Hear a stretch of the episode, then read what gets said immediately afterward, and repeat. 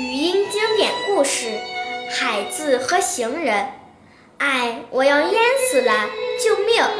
落水的孩子大声呼叫。一个行人开始责备那顽童：“嘿，你瞧瞧，年纪那么小，你怎么还敢到深处去游泳？哎呀呀，这样冒失可不行！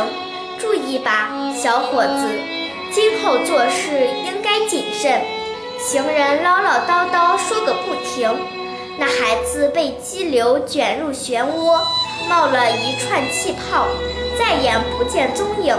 世上的说教者数以千计，当你身边身处遭遇不幸，他们口头上说愿意帮助你，却从来不肯自我牺牲。